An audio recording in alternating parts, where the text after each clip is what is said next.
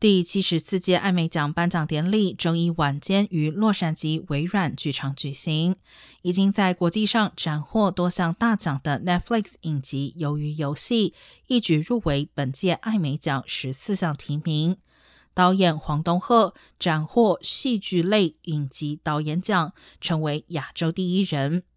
李正宰并且抱回最佳剧情类影集男主角奖，成为亚洲首位艾美奖影帝，写下历史。另外，HBO 迷你影集《白莲花大饭店》拿下艾美奖最佳迷你影集或电视电影、男女配角、最佳导演和最佳编剧共五个奖项，成为本届艾美奖最大赢家。